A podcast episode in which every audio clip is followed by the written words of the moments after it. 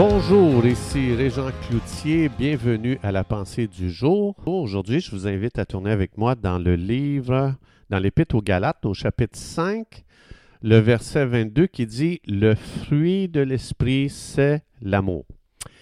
Et dans Jean chapitre 13, verset 34, Jésus dit Je vous donne un commandement nouveau. Aimez-vous les uns les autres comme je vous ai aimé. Vous aussi, aimez-vous les uns les autres. Donc, euh, la famille de Dieu, c'est une famille d'amour. C'est, Dieu ici qui, euh, qui, a établi le ton de la famille de Dieu ou la coloration qu'il doit y avoir dans la famille de Jésus.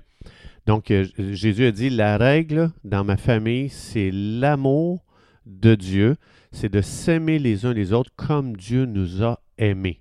Donc, comment Dieu nous a aimés? Eh bien, Dieu ne nous a jamais aimés parce qu'on le méritait. Non, Dieu nous a aimés pendant que nous n'étions pas aimables. Ça dit dans Romains chapitre 5, lorsqu'on était encore pas aimables, pécheurs, lorsque nous étions ennemis de Dieu, Dieu a donné son Fils par amour pour nous racheter. Donc, euh, si Dieu nous a aimés pendant qu'on était ennemis, comment un enfant de Dieu aujourd'hui peut vivre dans une pensée qu'il ne se sent pas aimé de Dieu? C'est impossible que Dieu nous aime moins maintenant qu'on est ses enfants que lorsque nous étions ennemis de lui, puis il nous aimait éperdument. Donc, c'est absolument une impossibilité de vivre avec, euh, cette pensée que Dieu m'aime pas.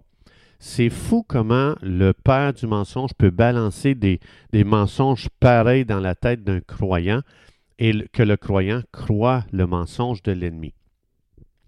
Donc Jésus a dit, aimer, c'est le seul commandement que je vous donne, parce que c'est ça qui va démarquer ma famille d'avec toutes les autres euh, communautés euh, du monde. Donc, si j'aime une personne, évidemment, jamais je vais la voler, jamais je vais la tuer, jamais je vais convoiter ce qu'elle a, euh, jamais je lui mentirai, etc., et etc. Donc, euh, l'amour ne fait jamais ces choses-là. C'est la raison pourquoi la loi divine de l'amour accomplit toute la loi, comme Jésus a dit dans les évangiles. Donc, puisque l'amour, c'est la seule loi de la famille de Dieu, du Dieu d'amour, ça veut dire qu'un seul pas en dehors de l'amour que je fais envers les gens qui appartiennent à Jésus, c'est une infraction à la famille de Dieu. Dieu nous a placés dans sa famille à lui, ou est-ce que, comme je disais tantôt, c'est lui qui a établi le ton de la famille et il a dit aimer inconditionnellement. Ça veut dire grandir dans une ambiance où l'amour inonde chacune de mes pensées envers l'autre personne, que l'amour de Dieu inonde chacune de mes paroles envers l'autre personne et que toutes mes actions soient remplies de l'amour de Dieu envers l'autre personne, qu'elle se sente aimée lorsque je fais quelque chose pour elle. Donc, c'est pour ça qu'un manque d'amour doit amener à une repentance instantanément et de revenir à une marche d'amour immédiatement après m'être repenti. Dieu nous a demandé de marcher dans cette seule attitude, l'amour, parce que Dieu est amour. C'est tellement important aujourd'hui que je confesse à tous les jours, j'aime telle personne parce qu'elle est mon frère. J'aime telle personne parce qu'elle est ma soeur. Dieu nous a placés dans, une, dans sa famille avec une seule loi, c'est celle de l'amour. Mais si je parle en mal de mon frère, est-ce que je l'aime? Non. Si je critique mes frères et mes sœurs, est-ce que je les aime? Non. Un membre de la famille euh, de Jésus doit être régi dans l'amour de Dieu et rien d'autre. C'est pour ça qu'aujourd'hui, c'est important de confesser. Aujourd'hui, je confesse que je vais marcher dans l'amour pour mes frères et mes sœurs en Jésus. Je suis en communion avec Dieu mon Père céleste, qui est un Dieu d'amour. La famille de Jésus, c'est une famille d'amour.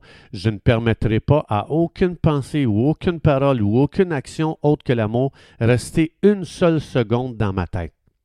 Alors, c'est pour ça qu'on peut prendre autorité. Je prends autorité sur tout autre esprit que l'amour de Dieu en moi. Donc, le jugement, je prends autorité sur toi, je te chasse au nom de Jésus. La critique, je lis l'esprit de la critique dans ma vie. Au nom de Jésus, je te chasse, je rejette ça, ça n'a pas de place en moi. Euh, parler en mal, la calomnie, la médisance. Je prends je prends autorité sur l'esprit de la calomnie, la médisance, l'esprit de négativité qui est toujours en train de faire des commentaires négatifs sur mes frères et sœurs. Je viens lier cet esprit dans ma vie. Au nom de Jésus, je le rejette et je relâche un esprit d'amour agapé dans mon cœur pour chacun de mes frères et sœurs. Et Jésus dit dans Jean 13, 35, il dit, si on vit dans cette ambiance, dans cette attitude, Jésus dit, vous allez impacter votre génération. Le monde n'est pas, quand Jésus dit c'est par l'amour que vous aurez les uns pour les autres qu'on vous reconnaîtra comme étant mes disciples, Jésus est en train de dire le monde n'est pas indifférent à l'amour parce qu'on a été créé par Dieu pour être aimé par Dieu et pour aimer Dieu et aimer notre prochain. Donc, sans aimer de l'amour de Dieu, on va vivre une vie égocentrique. Romains 5.5, on a, on, euh, je ne sais pas si on l'a lu tantôt, mais en tout cas, l'Esprit met en nous une autre sorte d'amour que notre amour à nous. Notre amour à nous est très limité, mais l'amour que l'Esprit déverse dans notre cœur, Romains 5.5, l'Esprit de Dieu déverse l'amour de Dieu dans notre cœur, c'est l'amour agapé. C'est pas naturel.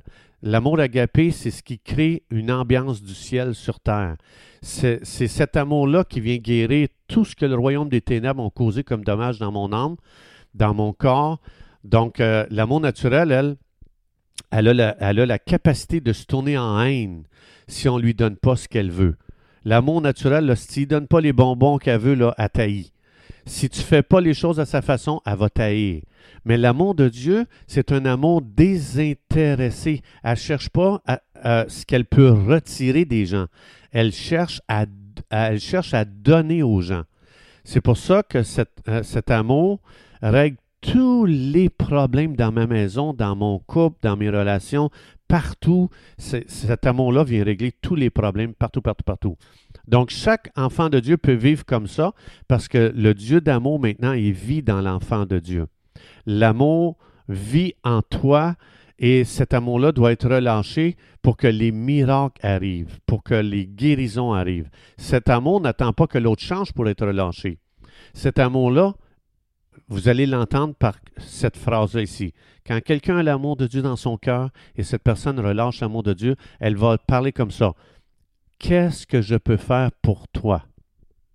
Ça, c'est l'amour de Dieu. Quand je n'ai pas l'amour de Dieu et j'ai l'amour du monde, la pensée que j'ai, c'est qu'est-ce que je peux retirer de cette personne-là? Donc, imagine ce qui arriverait si chaque croyant, je vais donner un exemple, moi en tant que pasteur, mon environnement, c'est souvent l'Église. Imagine ce qui arriverait si chaque croyant venait à l'Église en disant, qu'est-ce que je peux faire pour mon Église? Et non pas, qu'est-ce que vous pouvez m'apporter? Savez-vous qu'aujourd'hui, on a changé la raison d'être de l'Église?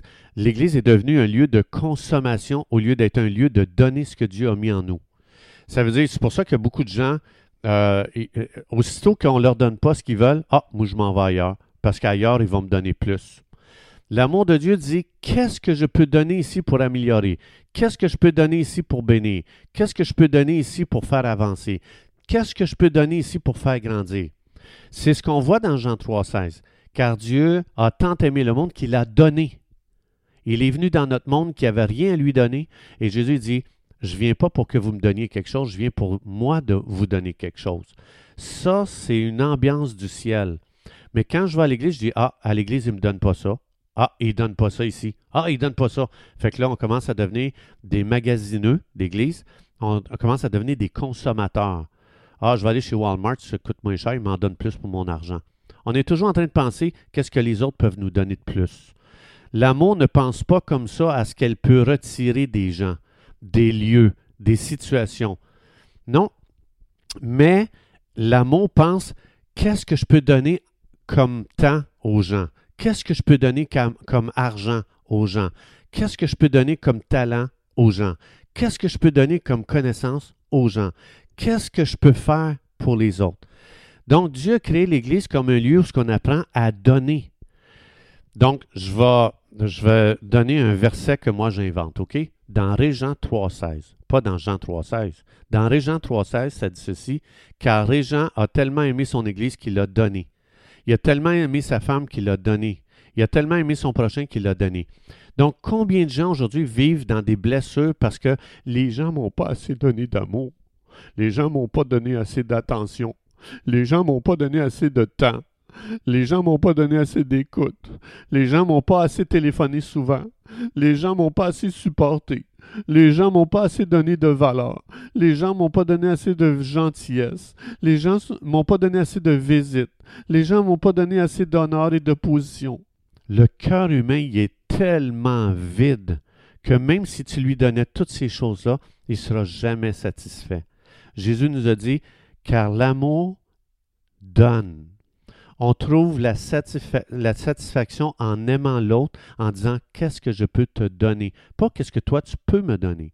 Et si on entre dans cette dimension-là, je vous le dis, on fait descendre le ciel sur terre.